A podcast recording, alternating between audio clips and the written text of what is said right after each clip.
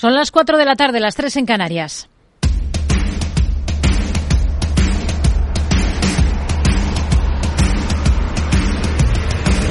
No decida lo que hará el mercado. No se salte las normas de su operativa. No se deje dominar por sus emociones. Mercado Abierto con Rocío Arbiza. Muy buenas tardes. Se nota el festivo en Estados Unidos. Sesión a medio gas sin la referencia de Wall Street ni del mercado de bonos estadounidense ante la celebración del Día de los Presidentes en el país. Ausencia de negocio al otro lado del Atlántico que coincide con el regreso a la actividad de China tras las celebraciones por su año nuevo y que lleva a una jornada marcada por la indefinición y el tono mixto en el viejo continente. Pese al festivo, hay algunos nombres en Estados Unidos que acaparan titulares. Caso de Apple que parece que se va a enfrentar a una multa de la Unión Europea de 500 millones de euros por haber favorecido su servicio de streaming. O de Morgan Stanley, acusado de engañar al Banco Central Europeo con un falso cargo en Frankfurt. Es Financial Times quien publica este tema que tiene que ver con la presión del organismo presidido por Lagarde a la banca internacional para que gestionase sus negocios en la Unión Europea con personal, con personal en la Unión a raíz de la salida del Reino Unido del bloque comunitario en lugar de depender de Londres. Bien, pues parece que la entidad estadounidense Morgan Stanley habría fabricado ese cargo para cumplir esas normas post-Brexit, pero sería un cargo ficticio, es lo que está saliendo ahora a la luz. Esta semana conoceremos, por cierto, las actas de la última reunión del Banco Central Europeo, lo mismo que las de el último encuentro de la Fed. De momento, lo que tenemos este lunes es el boletín mensual del Bundesbank alemán que prevé que la economía del país entre en recesión técnica en este primer trimestre, después de la contracción de tres décimas del último cuarto del 23, aunque descarta el Bundesbank, eso sí, una caída persistente y generalizada del PIB a lo largo del tiempo. Aquí en nuestro país el foco macro está en los datos del sector exterior que aguanta en el último ejercicio. Consigue registrar,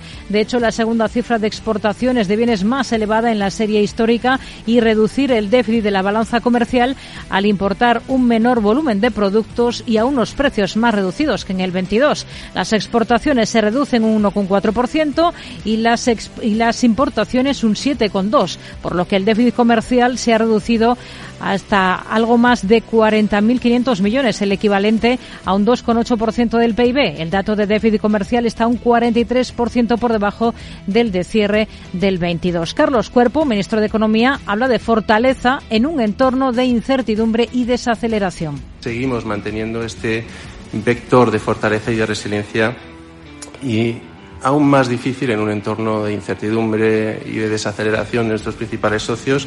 Y ello es gracias, entre otras cosas, a la actividad y a los innumerables viajes, horas de trabajo acompañando a nuestras empresas por el lado micro, protagonismo para el Santander y para Almiral.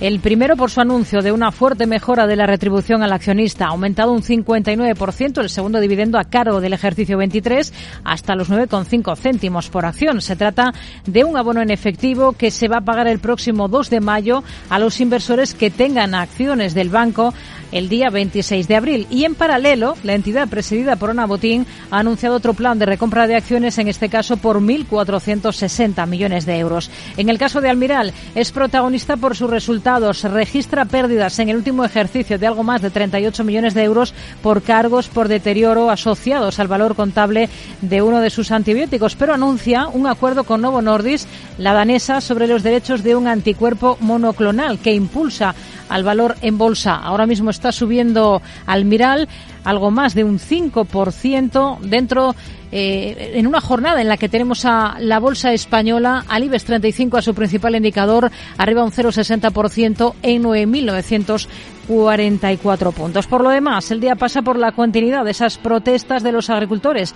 A partir de las cuatro y media se reúne el ministro del ramo, Luis Planas, con las comunidades autónomas para aunar posturas de cara a la próxima cumbre comunitaria. El ministro les va a pedir que arrimen el hombro. Hay muchísimas iniciativas dentro de sus competencias eh, que efectivamente tienen las comunidades autónomas. Nada está hecho, todo está por hacer. Podemos conseguir un buen resultado. La primera que está empeñada en eso es la presidenta de la Comisión Europea. Tenemos que dar una respuesta que esté a la altura. Y eh, estamos a la altura cuando miramos hacia adelante y hacia arriba. y es ahí donde hay que salir por arriba y conseguir una salida que sea positiva para todos. Será un asunto que abordaremos esta tarde en nuestra tertulia económica a partir de las cuatro y media. Una hora después nos acercaremos a una compañía cotizada. Hoy miraremos al gigante de los centros de datos Equinix, que cotiza en el Nasdaq. Estará con nosotros su consejera delegada para España, Eulalia Flo. Y a partir de las seis tendremos consultorio de bolsa con Alberto Iturralde, responsable de Operativa DAX. Esto es Mercado Abierto en Capital Radio. Comenzamos. Mercado Abierto, Capital Radio.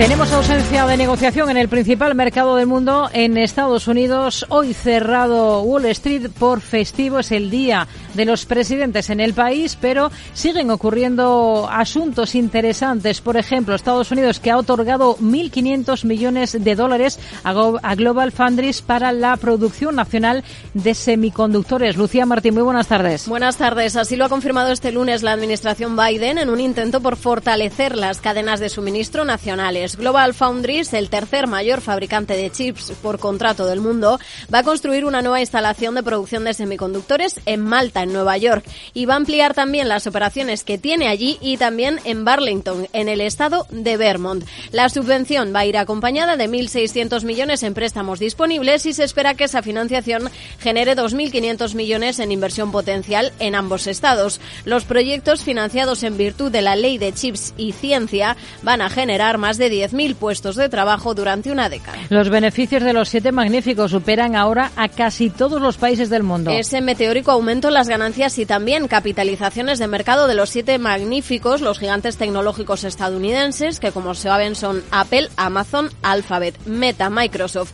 Nvidia y Tesla, superan ya en ganancias a las de todas las empresas que cotizan en bolsa en casi todos los países del G20. Al menos así lo recogen cálculos de Deutsche Bank. Solo China y Japón, y este último además por poco, tienen mayores ganancias cuando se combinan todas sus empresas cotizadas.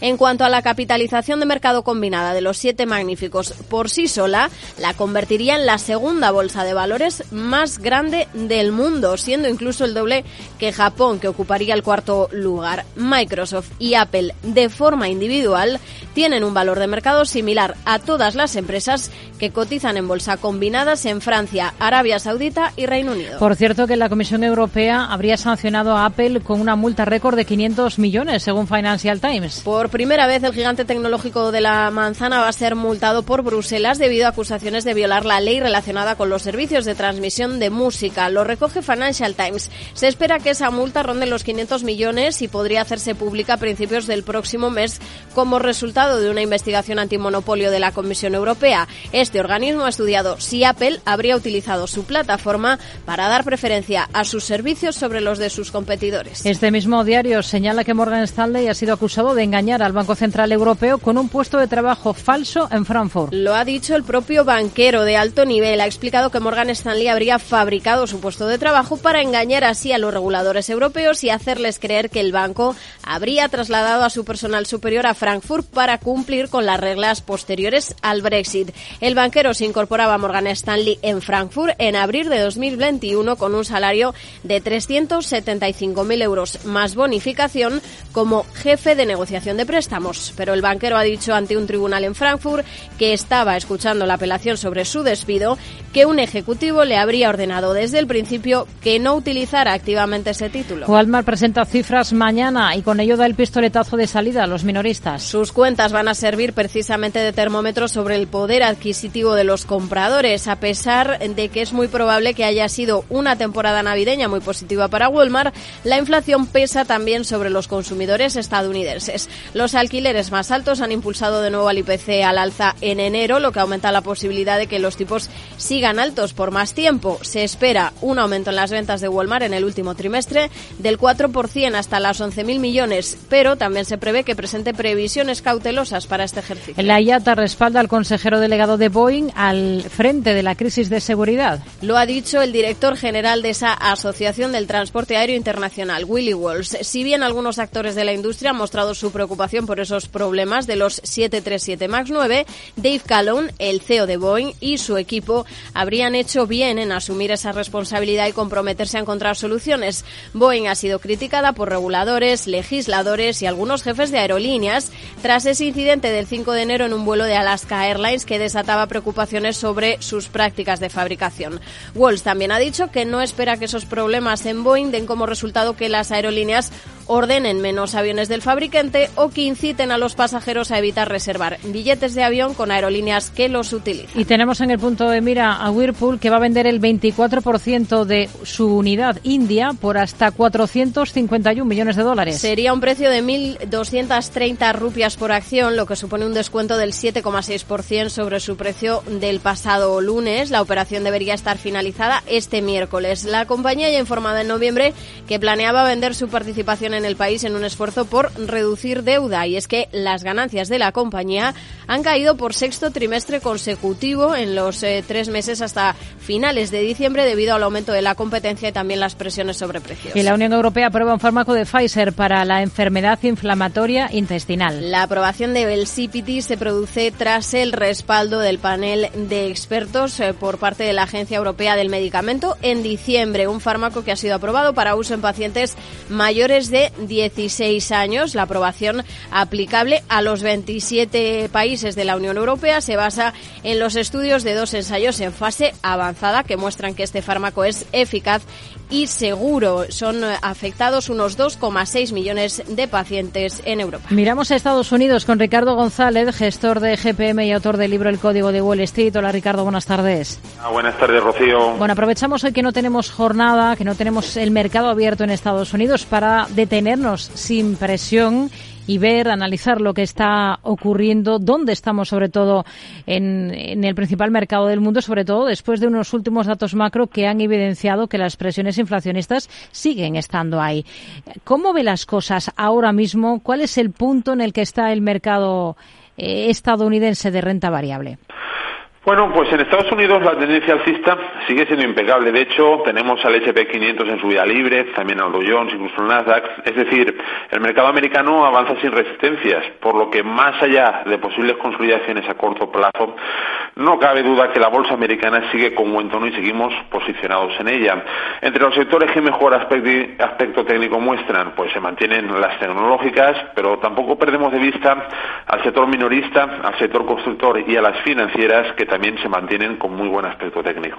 Goldman Sachs ha elevado su objetivo de fin de año para el índice de referencia en Estados Unidos, para el S&P 500, hasta los 5.200 puntos, lo que refleja aproximadamente un aumento del 4% con respecto a los niveles actuales. La entidad cita una mejora de las perspectivas de ganancias para las compañías de este índice. Laura Antiqueira.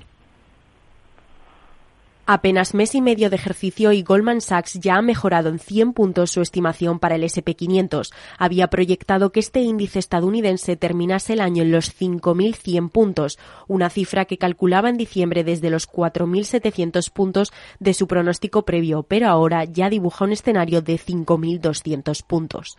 La entidad estadounidense viene de pronosticar en estos últimos días un aumento del 8% en las ganancias para las empresas del SP500 para este año, una estimación que apoya en la mejora de las perspectivas económicas de Estados Unidos y en unos márgenes de ganancias más sólidos para las compañías de mayor capitalización, en especial de las siete magníficas. Sin embargo, para el resto del índice los márgenes operativos también deberían mejorar, aunque en un grado mucho menor, ya que los costes de los insumos y el crecimiento de los salarios continúan con su moderación junto con un fuerte crecimiento de las ventas. Bueno, Goldman Sachs confía sobre todo en los resultados de las compañías de mayor capitalización estadounidenses. ¿Es sostenible este comportamiento de las siete magníficas, Ricardo? Bueno, pues en los compases iniciales de los ciclos alcistas no es extraño ver que sean los valores más grandes los que más suben, ya que es a esos valores donde primero fluye el dinero después de un ciclo bajista como el que tuvimos en 2022. Ahora bien, transcurrido ya un año desde el nacimiento de este nuevo ciclo alcista en el que nos encontramos, lo normal sería que durante el paso de los meses empecemos a ver a las compañías medianas y pequeñas despuntar a mejor ritmo incluso que las grandes que están destacando ahora. Todavía no hemos llegado a ese punto, pero es algo a lo que hay que prestar atención porque es probable que lo veamos a lo largo del presente ejercicio. Tenemos a la vista, parece, una multa para Apple de unos 500 millones aquí en Europa mm, por presuntas violaciones de la ley de competencia de la Unión Europea, de no tener Apple en cartera, aprovecharía retrocesos puntuales para comprar? Pues fíjese que estamos en uno de esos retrocesos en Apple y ahora mismo, según mi estrategia, Apple no, debe, no daría compra, puesto que se ha debilitado. A la hora de invertir, debemos de buscar los valores que, además de subir, suban a un ritmo superior que la media y Apple no cumple actualmente con estos criterios. Si con el paso de las semanas la tecnología sigue fuerte y Apple logra recuperar la senda alcista y la fuerza que ha perdido, mm. podríamos hablar de buscar puntos de compra, pero mismo no cumple ni mucho menos esos requisitos. Tenemos en el punto de mira al gigante chino de comercio electrónico JD.com porque evalúa la posibilidad de lanzar una oferta de compra sobre la cadena británica de electrónica de consumo Carris que ha rechazado Em, un acercamiento por parte de Elliott Advisors. ¿Cómo está ahora por técnico JD.com? Aunque el sector minorista es ahora mismo uno de los más fuertes en Estados Unidos, como he dicho anteriormente, la situación del mercado chino, que actualmente es el mercado más débil del mundo, pasa factura a sus compañías, entre ellas JD.com. Técnicamente es un valor que podemos considerar en caída libre y lo está haciendo con una gran debilidad. Este tipo de valores débiles hay que evitarlos, ya que ante cualquier revés que experimente el mercado tiene más papeletas de experimentar un mayor sufrimiento. Ahora mismo ni mucho menos es un valor que me guste. Mañana presenta resultados Walmart. ¿Por técnico cómo lo ven? Walmart sí que es capaz de seguir el rumbo alcista que marca el sector minorista y las bolsas americanas. Ahora bien, no sube con tanta alegría, no sube con tanta fuerza como lo hace el promedio del mercado. Y mientras este valor, Walmart, no sea capaz de volver a fortalecerse técnicamente, es decir, que lo veamos subir igual o más que el propio mercado, lo mejor es mirar en otras direcciones que muestren alzas superiores a las de los índices. ¿Y qué es Apic Energy que también presenta mañana? Bueno, las petroleras se han visto debilitadas su situación técnica por los descensos del petróleo las últimas semanas. Como es lógico, las petroleras tienen una correlación muy alta con el petróleo, ya que a menores precios del petróleo, menores son sus márgenes. Chesapeake no escapa de esa debilidad sectorial, es decir, no logra subir como lo hace el promedio del mercado. Y esto obviamente no beneficia a los intereses de sus inversores, como sí lo están haciendo compañías de otros sectores, como por ejemplo las tecnológicas. Ricardo González, gestor de GPM y autor del libro El Código de Wall Street. Gracias. Muy buenas tardes. Gracias, buenas tardes.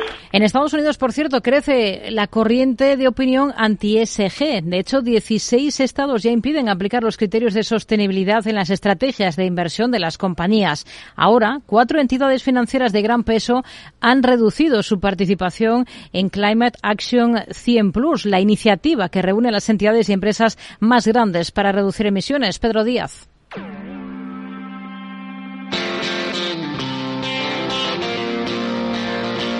Ah.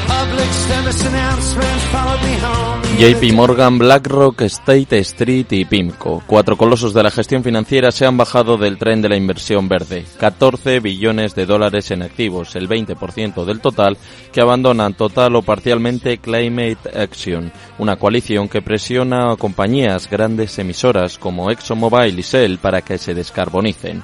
Entre las principales causas de la huida están los ataques que han recibido las estrategias de inversión medioambientales, sociales y de gobernanza desde el Partido Republicano, así como la presión regulatoria, ya que Climate Action endureció sus reglas durante el año pasado. JP Morgan ha justificado su decisión alegando que la compañía ya ha realizado importantes inversiones para desarrollar un marco de compromiso con el riesgo climático. Dice la firma que cuenta con un equipo de 40 profesionales dedicados a las inversiones sostenibles. Y de la mano de JP Morgan ha abandonado la membresía State Street, que se marcha después de los cambios de normativa de Climate Action, ya que justifica el grupo los requisitos mejorados no serán consistentes para la votación por poder y la participación de las empresas de cartera.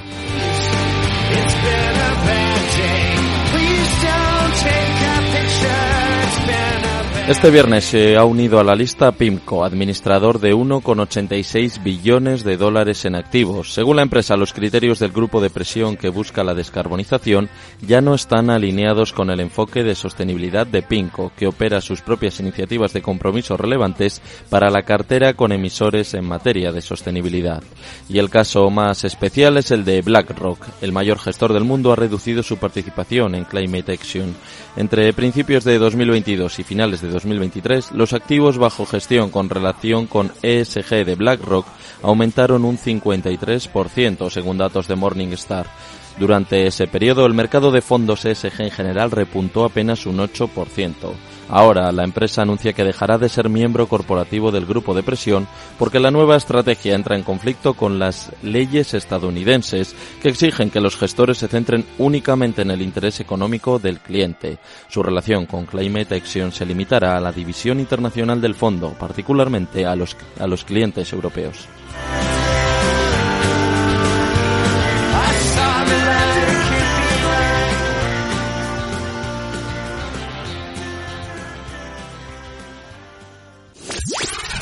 Capital Radio. La genuina radio económica.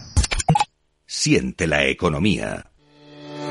Capital Radio presenta Caser Investment Summit, claves para la gestión de patrimonios en 2024 nos acompañarán Manuel Alejandro Cardenete, catedrático de Economía de la Universidad Loyola, Salvador Mas, CEO y fundador de GPT Advisor, y Asier Uribe Echevarría, director de Caser Asesores Financieros. El 20 de febrero, de 17 a 19 horas, desde la Cámara de Comercio de Sevilla. Reserve su plaza y asista al programa conducido por Luis Vicente Muñoz en el mail. Veo,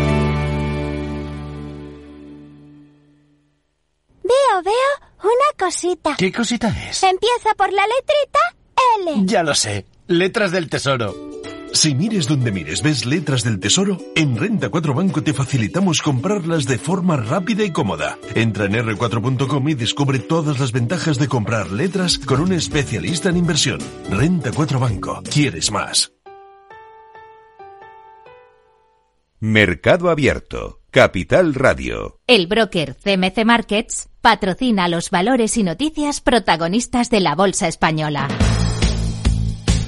Una bolsa española que camina con tono positivo, suma el IBEX un 0,61%, está en 9.947 puntos con el Santander como protagonista. Eleva un 50% el dividendo en efectivo y lanza una recompra de acciones por casi 1.500 millones. Alejandra Gómez, muy buenas tardes. Muy buenas tardes. Unos movimientos que llevará a la Junta de Accionistas del próximo 22 de marzo. En relación al dividendo, se trata de un complemento en efectivo de 9,5 céntimos acción, lo que eleva a 17,6 céntimos el dividendo efectivo total a cargo de los resultados de 2023. Destacan desde Santander que este dividendo complementario se abonará el próximo 2 de mayo y que con ello la retribución total al accionista de 2023 ascenderá a 5.538 millones de euros. Con respecto a la recompra de acciones, el banco propondrá en Junta un nuevo programa al que destinará una cantidad de 1.459 millones de euros y que comenzará a ejecutarse a partir de mañana. Santander tiene la intención de ejecutar esta recompra de modo que el precio máximo de adquisición de títulos no exceda de 4,76 euros. Una entidad que va a incorporar a Antonio Weiss y a Carlos Barrabés como consejeros independientes. Así es, una decisión que llevará también a la próxima Junta General de Accionistas del 22 de marzo. Weiss y Barrabés ocuparán las vacantes que dejarán Bruce Carnegie Brown, que abonará al Consejo tras la Junta, y Ramiro Mato, que se presentará a su reelección. El Consejo de CaixaBank va a proponer a la Junta de Accionistas un dividendo de 0,39 euros por título. Lo hará el próximo 22 de marzo y con cargo a los beneficios de 2023. La orden de la Junta se se conocía este domingo y el importe estimado de 39,19 céntimos por título equivale al 60% del beneficio neto consolidado en línea con la política de dividendos actualmente vigente de la entidad. Telefónica y Virgin Media van a crear una filial para segregar la red fija en Reino Unido. Con el objetivo de acelerar el despliegue de banda ancha en el mercado británico. Así, la nueva compañía estaría controlada al 100% por Virgin Media o 2 y le permitiría dar entrada a nuevos inversores. Varios de los grandes inversores extranjeros en la bolsa española prestan títulos de la las compañías del IBEX a bajistas u otros inversores. Así lo destacan los registros de la CNMV, que señalan que dos de los inversores extranjeros más importantes, como BlackRock y el Fondo Soberano de Noruega, tienen títulos prestados de las cotizadas españolas por unos mil millones de euros. Mientras BlackRock suma acciones prestadas por 932 millones de euros de Santander, BBVA, Iberdrola, ACS y CaixaBank, Noruega, por su parte, tiene prestado casi el 1% de Solaria y un pequeño bloque de acciones en Unicaja. Y miramos a Almiral, cierra el último ejercicio en números rojos, pierde 38,5 millones de euros. Cifra que contrasta con el beneficio de 4,3 millones que conseguía un año antes y debido al deterioro de su fármaco Seisarat para el tratamiento del acné y a los costes por los lanzamientos de nuevos productos de la compañía. Sin embargo, en este ejercicio, la controlada por la familia Gallardo ha ingresado cerca de 899 millones de euros, un 2,3% más que en 2022. El broker CMC Markets ha patrocinado los valores y noticias protagonistas de la Bolsa Española. Álvaro Blasco, socio director de Atelecapital. ¿Qué tal Álvaro? Muy buenas tardes. Muy buenas tardes. Bueno, hoy tenemos una jornada descafeinada sin esa referencia del principal mercado del mundo, sin Estados Unidos. Una jornada de positivo para el IBEX, donde el protagonismo está, por ejemplo, en el Santander. ¿Qué le parece esa decisión del banco de aprobar un dividendo complementario en efectivo? Eh, por un importe bruto de 0,095 euros por acción y de aumentar su plan de recompra de acciones por más de 1.400 millones de euros.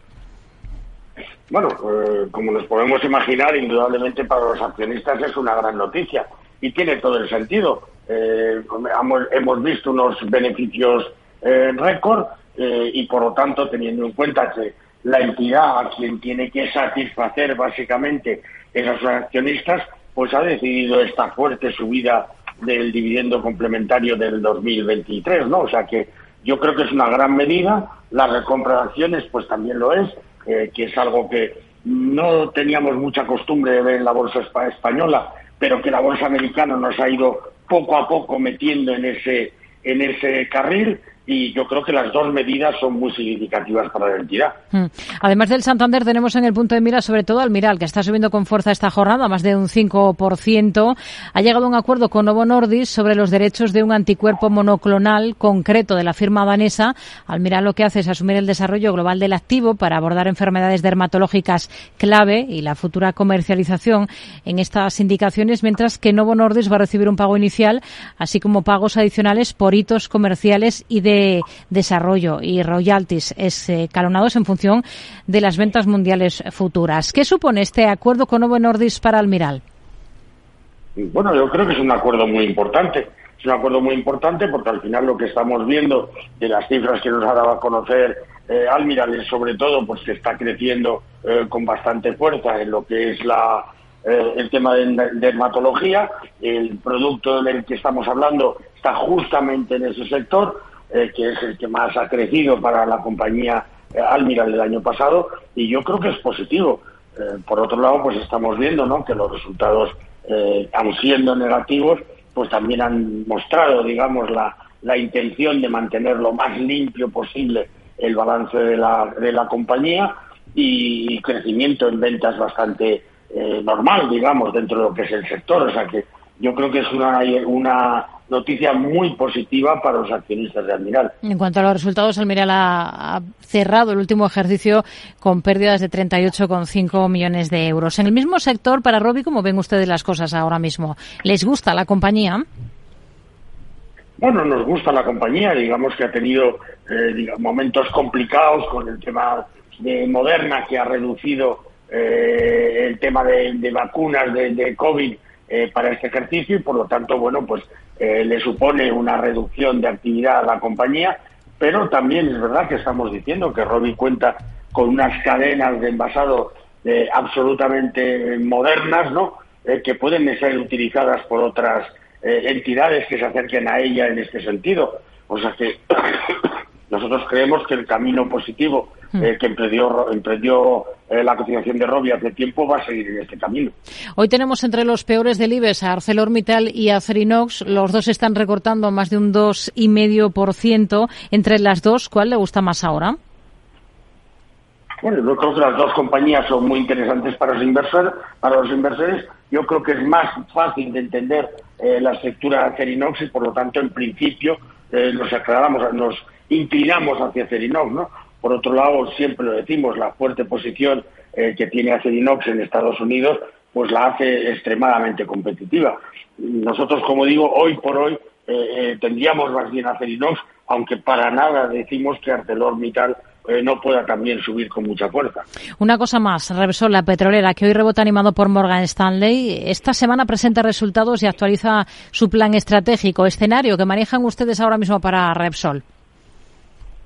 Bueno, nuestro escenario es positivo, es, un escenario positivo porque creemos que los precios del crudo se van a mantener dentro de una horquilla muy cercana a los que tienen actualmente los mercados. Estamos viendo que tanto la OPEP como OPEP Plus pues están haciendo, eh, digamos, los, los movimientos necesarios para aportar al mercado eh, una cantidad de crudo que haga que siga existiendo una cierta presión sobre la demanda y por lo tanto eh, los precios se mantengan se mantengan arriba y luego bueno pues vamos a ver en ese plan estratégico qué fuerza le da a cada una de las actividades y sobre todo ver qué planes de inversión puede anunciar tanto en su actividad normal como sobre todo en actividades de otras energías en las que está, hmm. eh, digamos, intentar intentando diversificar de cara al futuro. Álvaro Blasco, socio director de Atelecapital, gracias. Buenas tardes. Muy buenas tardes. Repsol, que va a ser protagonista esta semana, ¿qué es exactamente lo que el mercado espera de ese plan estratégico de la petrolera? Laura Blanco. ¿Qué tal, Rocío? Plan estratégico de Repsol a las puertas, jueves 22, coincidiendo con la presentación de resultados.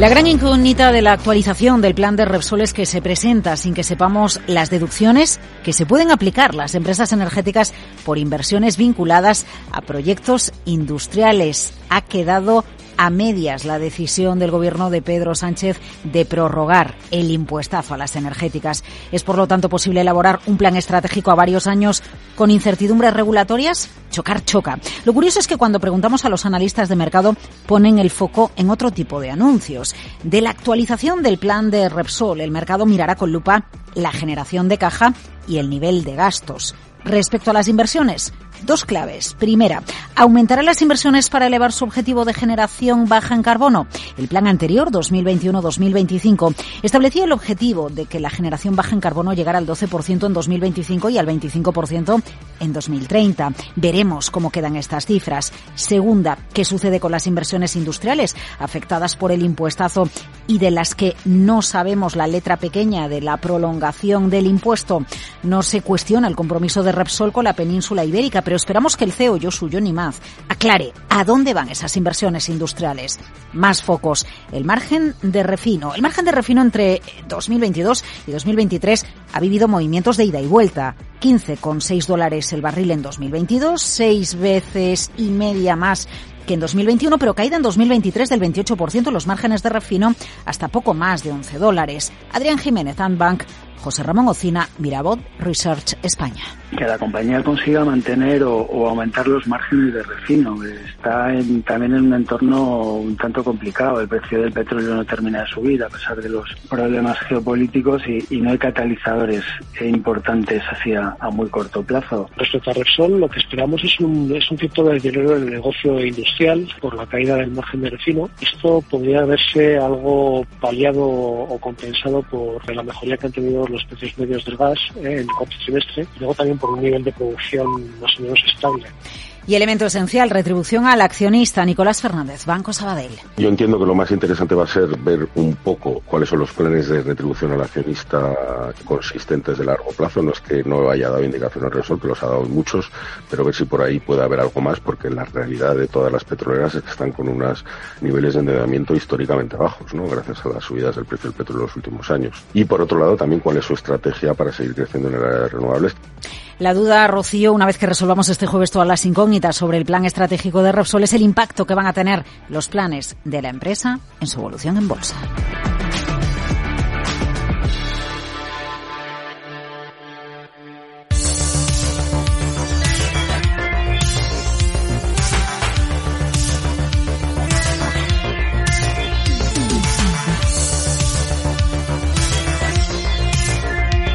Miramos al resto de plazas en Europa. ¿Cuál es la escena que tenemos a esta hora de la tarde? Según las pantallas de CMC Márquez, está en negativo el DAX con una caída del 0,16%, también con números rojos, aunque recortes prácticamente inapreciables, el selectivo Francesca 40 se deja un 0,05%. En positivo, en cambio, la Bolsa de Londres arriba, el FT100 un 0,25%. Protagonistas en Europa, Alejandra Gómez. En el viejo continente inauguramos la semana mirando a la cadena electrónica británica Currys. Sus títulos se disparan en el mercado después de que el gigante chino de comercio electrónico JD.com informe que está evaluando la posibilidad de lanzar una oferta de compra sobre la compañía, que previamente, recordemos, ya había rechazado un acercamiento por parte de la estadounidense Elliott Advisors. En el mundo farmacéutico, la que ocupa portadas es AstraZeneca, después de que el regulador estadounidense, la FDA, apruebe la combinación de su fármaco Tagriso con quimioterapia para tratar un tipo de cáncer de pulmón.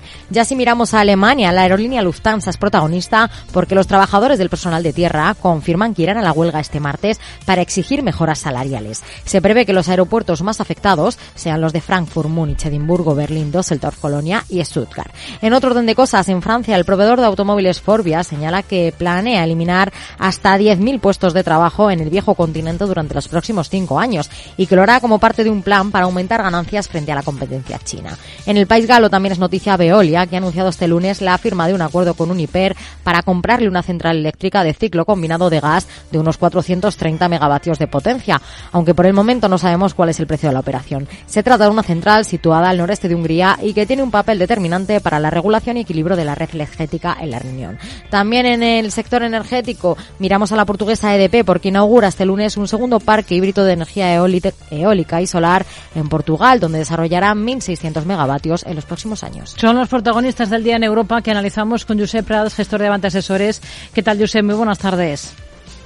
Buenas tardes. Hoy estamos pendientes del sector financiero aquí en España, del Santander, por esa mejora del dividendo, por su nuevo plan de recompra de acciones. Son planes que están siendo algo casi generalizado en todo el sector. ¿Cuál es el banco en el que más confían ustedes ahora mismo del viejo continente?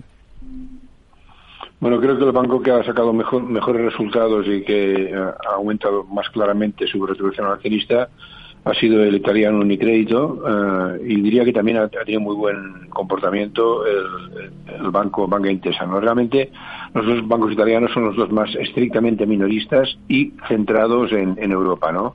Es básicamente Italia, Alemania, en el caso de Unicredito y algo de Europa del Este y en el caso de Intesa, Italia y Europa del Este. ¿no? Santander y BBV también han obtenido buenos resultados, pero tenemos que tener en cuenta que en estos casos eh, la mayoría del beneficio viene de mercados algo, más, algo menos desarrollados, mercados más emergentes como pueda ser eh, Iberoamérica en general. Yo destacaría el comportamiento de los bancos italianos, pero en general diría que todos los bancos eh, europeos eh, con una red minorista, y aquí incluiríamos todos los españoles, los italianos y algunos de los franceses, no todos ellos, quizás más bien BNP o Crédit Agricole, eh, pues han, tenido muy buenos resultados y creemos que los van a seguir teniendo. Hmm.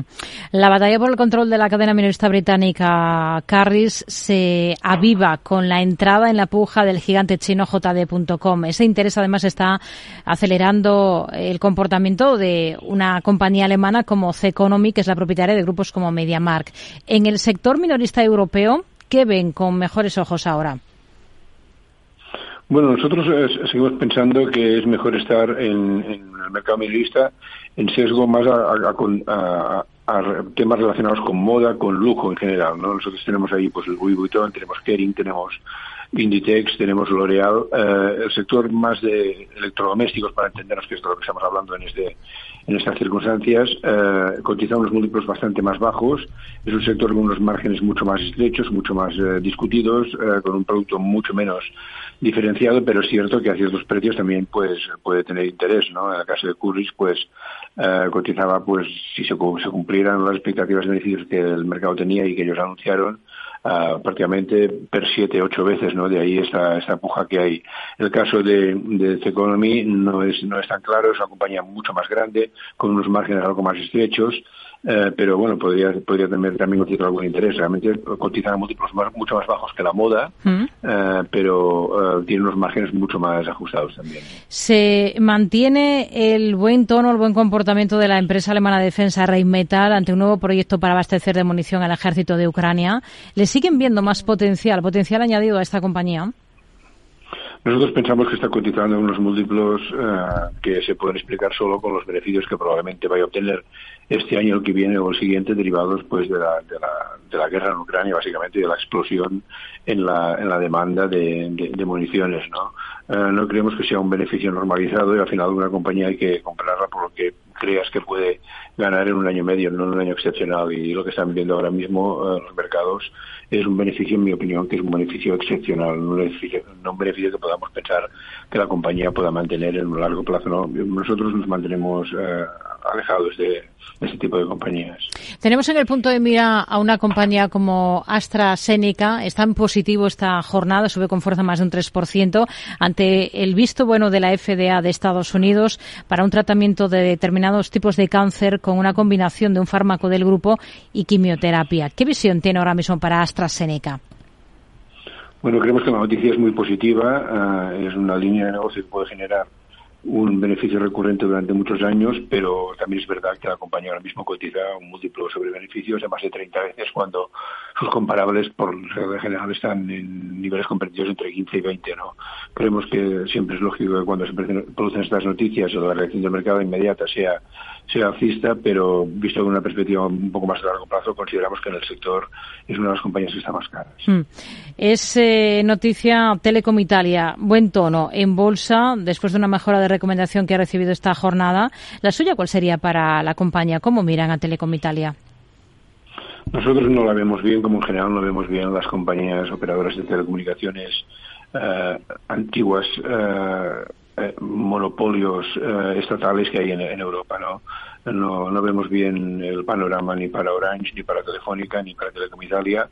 Eh, sí que aparentemente algunas de ellas pues parecen muy atractivas en precio, pero la verdad es que no son capaces de, generar caja suficiente como para ir reduciendo deuda y a la vez retribuir al accionista. Lo que retribuyen al accionista, las que lo hacen, es eh, en detrimento de, no reducir deuda y eso lo sigue pesando en, el mercado y el caso de Telecom Italia es un caso más extremo todavía, es un caso en el que la deuda pesa muchísimo más, una compañía con más de 20.000 millones de deuda y con una generación de caja anual que apenas llega a los 1.000 millones antes de pago de intereses, con intereses en los niveles actuales pues prácticamente están en, en capacidad de de reducción de deuda cero y en, resultado negativo. Aunque aparentemente 6.000 millones de euros de capitalización para una compañía de ese tamaño sea poco, nosotros creemos que es mejor mantenerse alejado. Una pincelada sobre Veolia. ¿Cuál es la visión que tienen para esta compañía que hoy es noticia por su acuerdo con Uniper, con la alemana, para comprarle una central eléctrica de ciclo combinado de gas? Sí, yo creo que es mejor noticia, aunque el mercado no la esté recibiendo así, la, venta para Uniper que, que la compra para Veolia. ¿no?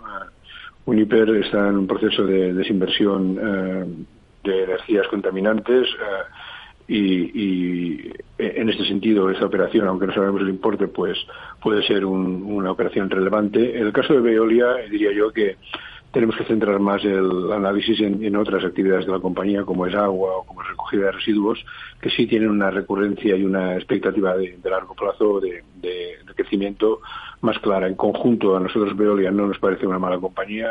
Esa operación en concreto es una operación que creemos que favorece más a Uniper que a Veolia. Josep Brad, gestor de Avanta Asesores. Gracias. Muy buenas tardes. Gracias. Capital Radio. Diez años contigo.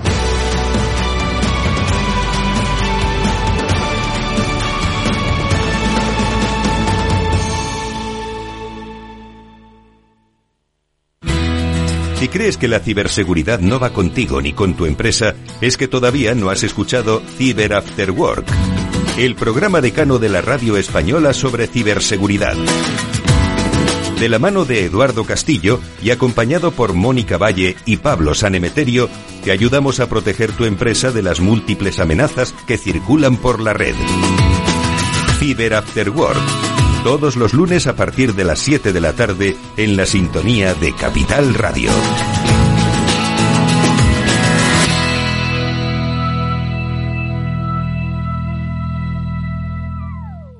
Acción, emoción, pasión. Deporte en estado puro todos los días en el balance de la mano de Paco Lloret. Entre las 8 y las ocho y media de la noche, el balance de los deportes en Capital Radio. Mercado Abierto con Rocío Arbiza.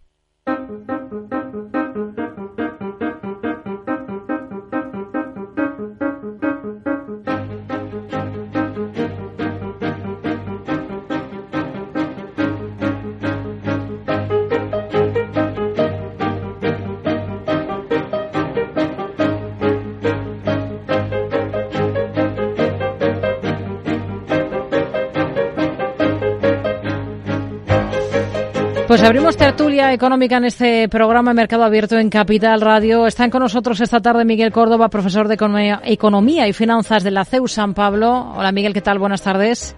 Hola, buenas tardes, Rocío. Mucho gusto estar con vosotros. Y Javier Domínguez, gestor de, gestor de Auriga Bonos. Hola Javier, muy buenas tardes. Hola Rocío, buenas tardes. Bueno, tenemos sin duda que comenzar mirando al campo de nuevo. Llevamos varias semanas eh, en ello porque sí, en las movilizaciones de los agricultores en varias provincias. Esta tarde, además, tenemos reunión del ministro de Agricultura, Luis Planas, con las comunidades autónomas. El inicio de la reunión estaba marcado para las cuatro y media de esta tarde. Luego ya habría comenzado ese encuentro, pero Planas ya dejaba claro antes de ese encuentro que les va a pedir, que les va a poner deberes a las comunidades autónomas. Vamos a escucharle. Voy a sugerirle a las comunidades autónomas que dentro del ámbito de sus competencias coordinen sus actuaciones de tal forma que se pueda efectuar en una explotación agrícola y ganadera pues una sola inspección eh, al año. Yo creo que es una medida de simplificación que no exige mayor reforma legal o toma de decisiones, sino simplemente una voluntad de buena gestión a la que todos estamos obligados bueno, unificación en las inspecciones en el campo, entre otras medidas, eh, es lo que les va a pedir planas a las comunidades autónomas. También les va a pedir apoyo em, por parte de las regiones al tema de los seguros agrarios para intentar ayudar a agricultores y ganaderos que siguen con sus eh, protestas. No sé si esperan ustedes que salga algo en claro de este encuentro, de esa reunión con las comunidades autónomas que tiene planas esta tarde de cara a ir con eh, una postura unificada y, detallada a ese Consejo de Ministros Europeos del próximo día 26. Miguel. Bueno, es un pequeño avance porque todo eso el cuaderno digital y todo ese tipo de cosas efectivamente parecen demasiado complicados para un mundo rural. De todas formas, eh, están poniendo tiritas. Eh, el, problema básico que tienen los agricultores es que se les paga muy poco por su producto, que había cuenta de la competencia de otros países eh, terceros, y por otro lado que nosotros los consumidores cuando vamos a la tienda pagamos 5, 6, 8, 10 veces más que lo que cobre el agricultor, en muchos casos en productos que no tienen transformación. Con lo cual, eh, el problema es de la cadena alimentaria, de los intermediarios que hay entre medias, que son unos cuantos y que son los que se llaman la parte del león. Para eso hay que tomar decisiones mucho más drásticas. Eh, vamos a ver, yo eh, lo que creo es que, igual que en su momento hizo el Estado con Red Eléctrica de España, crear una arquitectura básica para que los operadores operaran en las mismas condiciones, pues con la cadena alimentaria debería existir un poco lo mismo. Las soluciones tecnológicas existen. Eh, no sé, hay una empresa que se Kira que lleva 22 años funcionando. Lo que pasa es que es para uso de sus usuarios, que son una Inventor de Telefónica, BBVA, Repsol e Iberia. Entonces ahí están los proveedores, eh, ellos como consumidores, y bueno, pues hay un sistema de subastas, eh, son una base tecnológica americana, deriva Valle y deriva Sourcing, y eso funciona. Luego, la, la arquitectura tecnológica existe, se trata de trasladarla y adecuarla. Y luego tenemos un modelo de distribución y logística, que evidentemente es el modelo de Amazon, funciona muy bien ¿eh? y que puede ser perfectamente exportable o incluso un outsourcing para este tipo de cosas. De esa manera, los productores se podrían poner en contacto con las tiendecitas de barrio o, algunos consumidores eh, para que no hubiera esos intermediarios. Si todo se hace de esa manera tecnológica, ¿eh? pues yo creo que el problema solucionaría, porque en vez de pagarle a 30 céntimos el kilo, se podrían pagar a 80 céntimos o a un euro y los consumidores en vez de pagar dos o tres euros al kilo podían pagar 1,50 o 1,30, no lo sé. Pero ese tipo de soluciones exigen de una voluntad política y de ganas de hacer las cosas y no son a cortísimo plazo. Eh, yo lo que creo es que hay que aportar soluciones globales de este sentido y no estar siempre que sea un cuaderno digital o si hacemos una inspección. Me parece que eso, pues, vale, allí puede ayudar, pero, pero no, no es la solución del problema. Hmm. Eh, Javier, ¿cómo ve las cosas? Para el miércoles está convocado un acto de protesta en Madrid frente al Ministerio de Agricultura por parte de Unión de Uniones. Dicen desde esta asociación que las 18 medidas que ha anunciado ya Planas en los últimos días para apoyar al sector, eh, hace más o menos una semana, no van a propiciar que se arregle ninguno de los problemas que tienen. Bueno, yo creo que si hay una movilización que tiene el apoyo popular de todos los españoles, precisamente es la de los agricultores, esta del campo. Em, por donde quieran que van con sus tractores, pues eh, lo único que reciben es apoyo y aplausos de todo el mundo. ¿Por qué? Pues porque todos sabemos que está el campo abandonado. Eh, yo creo que eh, los gobiernos, sea cual sea, luego hablaremos de este, ¿no? Pero sea cual sea, el campo es lo último que miran porque consideran que el voto eh, agrario pues es marginal y lo van dejando dentro de sus prioridades, lo van dejando atrás. En, ¿Con qué nos encontramos ahora? Nos encontramos que efectivamente hemos pasado una crisis los últimos cinco años, una crisis una detrás de otra, y evidentemente nadie ha mirado el campo. ¿Y qué es lo que ocurre? Que cuando ha reventado, ha reventado por todas las cuadernas. Entonces, las peticiones que hacen son tremendamente simples. Es la aplicación de la ley de la cadena alimentaria, por el cual que se implantó en diciembre del 21 y que no se cumple desde entonces ni, ni nunca, que es que los precios no se deterioren de unos a otros, es decir, vender a pérdidas eh, lo hace imposible y sin embargo todo el mundo hace caso omiso a ello. Eh, después la simplificación administrativa que parece de perogrullo, pero es así, tienen que tener tablas de Excel, tienen que tener asesores, tienen que tener gestores, cuando lo que tienen que hacer es eh, ganarse la vida con el campo. Los acuerdos comerciales con terceros países también de perogrullo, porque efectivamente es si cuesta aquí por toda la idiosincrasia y toda la regulación que hay europea cuesta X, resulta que vienen de nuestros vecinos de Marruecos o de donde sea, y a ellos no se les exige y sin embargo venden el mismo producto. Todos reventaríamos en nuestra, en nuestra industria en la que trabajamos cada uno de nosotros, reventaríamos contra una situación con eso. Y encima de todo ello, está lo de la política eh, del agua, que también se ha ido ignorando de manera sistemática por parte del gobierno en los últimos años. No hay una política de agua porque efectivamente, pues a lo mejor será porque ha llovido suficiente y como siempre, insisto que esta es la asignatura pendiente sistemática. De manera que se ha juntado que de repente los agricultores españoles han reventado porque han visto que los agricultores franceses, alemanes, italianos, todos están eh, eh, reventando de manera eh, simultánea. El hecho de que el ministro Planas vaya a hablar con las comunidades autónomas es lo mismo que cuando la COVID y las vacunas. No había manera y entonces tiran de las comunidades autónomas. Lo que pasa es que la situación simultáneamente ha dicho el ministro Planas, además de todo lo que ha dicho, ha dicho que no, nadie tiene una varita mágica para esto. Perdón, están los reales decretos y están, hay tienen un montón de varitas el gobierno actual que hemos visto de manera habitual eh, tirando de ellos, ¿no? Porque tiran de todos los recursos legales para sus temas, pero los temas de los agricultores no les preocupan mucho. De manera que el, eh, ¿Qué se van a encontrar en esta reunión el ministro Planas con las comunidades autónomas? Que lo que van a hacer es pasar de nuevo de esa forma el gobierno va a decir, no, no, esto lo es de las comunidades autónomas y nosotros no tenemos nada que ver. Bueno, hay muchas cosas en las que sí que tienen que ver. Eh, evidentemente, la reunión con los ministros europeos del día 26, fundamental. ¿Por qué? Pues porque todos ya están, ya de repente han visto cómo les aprieta el zapato. Yo creo que la agenda que hay para este mes, eh, o sea, mm, en principio las agendas convocadas por todas las eh, uniones de agricultores nos van a tener España al menos de, vuelta abajo. Em, antes he visto las convocatorias y es que tenemos toda la semana convocatorias sistemáticas en un montón de esquinas de España y además esto se va a prolongar mínimo hasta mediados del mes de marzo. De manera que vamos a tener todos mucha eh, preocupación con el tema de los tractores. El hecho de que saquen los agricultores y se traigan, hagan cientos de kilómetros con los tractores, un tractor que no puede hacer carretera o prácticamente hacer los kilómetros que hace a 20 por hora les cuesta muchísimo. Pues, ¿cómo será el hartazgo que hacen cientos de kilómetros con sus tractores para llegar y protestar. Bueno, pues, eh, pues lo vamos a ver bastante a menudo durante las próximas fechas. Hmm. Hay otro asunto que tenemos sobre la mesa esta jornada porque hay un estudio de Transport and Environment eh, que se ha publicado hoy sobre vehículos eléctricos que concluye que solo el 17% de los coches eléctricos que se venden en Europa son vehículos compactos del segmento B, que son los más baratos.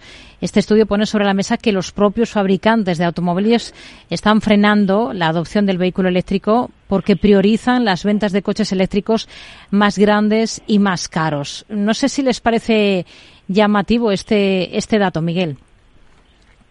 Bueno, es un mecanismo habitual de, marketing, ¿no? Evidentemente, eh, Tesla empezó con coches muy muy caros y, bueno, era un lujo el, tener un coche hace unos años. Yo recuerdo que incluso solamente para arreglarlo tenías que ir a Burdeos si tenías una avería de un Tesla. Es decir, que bueno, que ese tipo de cosas se, se está vendiendo en principio, yo creo, desde, desde origen como un producto un poco de lujo, ¿no?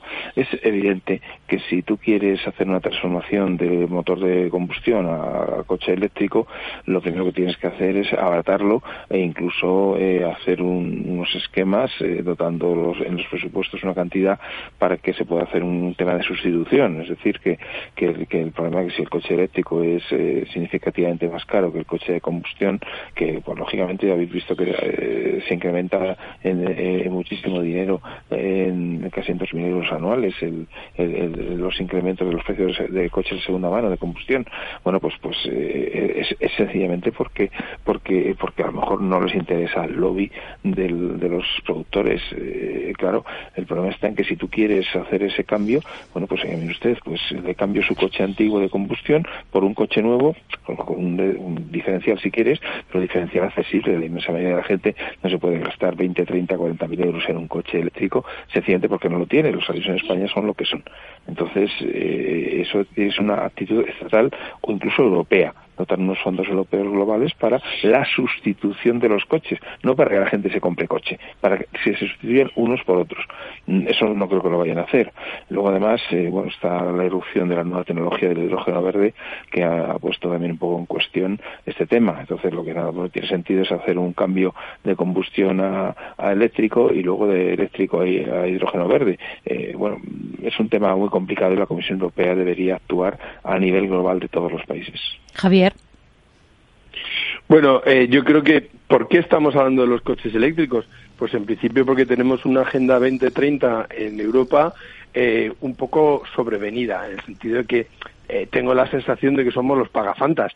Es, em, según datos de la, de la Comisión Europea, Europa, la Europa de los 27, en el año 2022, que es la última estadísticas que hay, en, las emisiones de CO2 en, mundiales, Europa 27 representa el 7,28%. El 7,28% de las emisiones de CO2 proceden de, Europa. Cuando tenemos el 33% procede de China, el 12% de USA, el 7% de la India. Es decir, esa sensación de, o sea, el 70% de las emisiones de CO2 proceden de 10 países donde solo el, octavo es Alemania como representante europeo dentro de esos diez. India, Rusia, Japón, Indonesia, Irán, Corea del Sur, Arabia Saudita. Es decir, los emisores de CO2 en el mundo son otros, no somos nosotros. Entonces, de repente nos hemos dado cuenta de varios asuntos. Primero, lo de los agricultores que ya hemos hablado. Uno. Dos, que ahora mismo tenemos que empezar a pensar en que no tenemos un ejército y nos tenemos que defender y ahora está todo el mundo está muy preocupado dentro de Europa. Anda si no tenemos ejército y tenemos la amenaza de Rusia aquí enfrente habrá que dotar de, fondos. Bueno pues resulta que los fondos los hemos dedicado a los vehículos eléctricos eh, y las baterías y una serie de elementos que nos están llevando un poco, nos están sacando de nuestras casillas. Hay que pensar que los vehículos eléctricos, según un informe de la OCU en el 2023 en España, solo se han vendido el 5,4% de todos los vehículos vendidos. Es el puesto 23 de 31 países. 5,4 de los vehículos en España son, eh, son eléctricos, se han vendido eléctricos. Bueno, pues esta es la combinación, es hmm. quién se compra un vehículo eléctrico cuando además tienen una cobertura, tienen un, eh, lo máximo que llegan es 200, 300 kilómetros. En una España que cualquier viaje que hacemos mínimo son 400, evidentemente significa un, eh, una locura, un, dolor de cabeza. Y lo cual significa que los coches eléctricos deberían ser el segundo coche. Hmm. Entonces, ¿para qué? Lo, tenemos, lo tenemos que dejar aquí con esta reflexión. Javier Domínguez, Miguel Córdoba, gracias. Buenas tardes. Gracias, Buenas tardes. Noticias. Y enseguida estamos de vuelta a Mercado Abierto.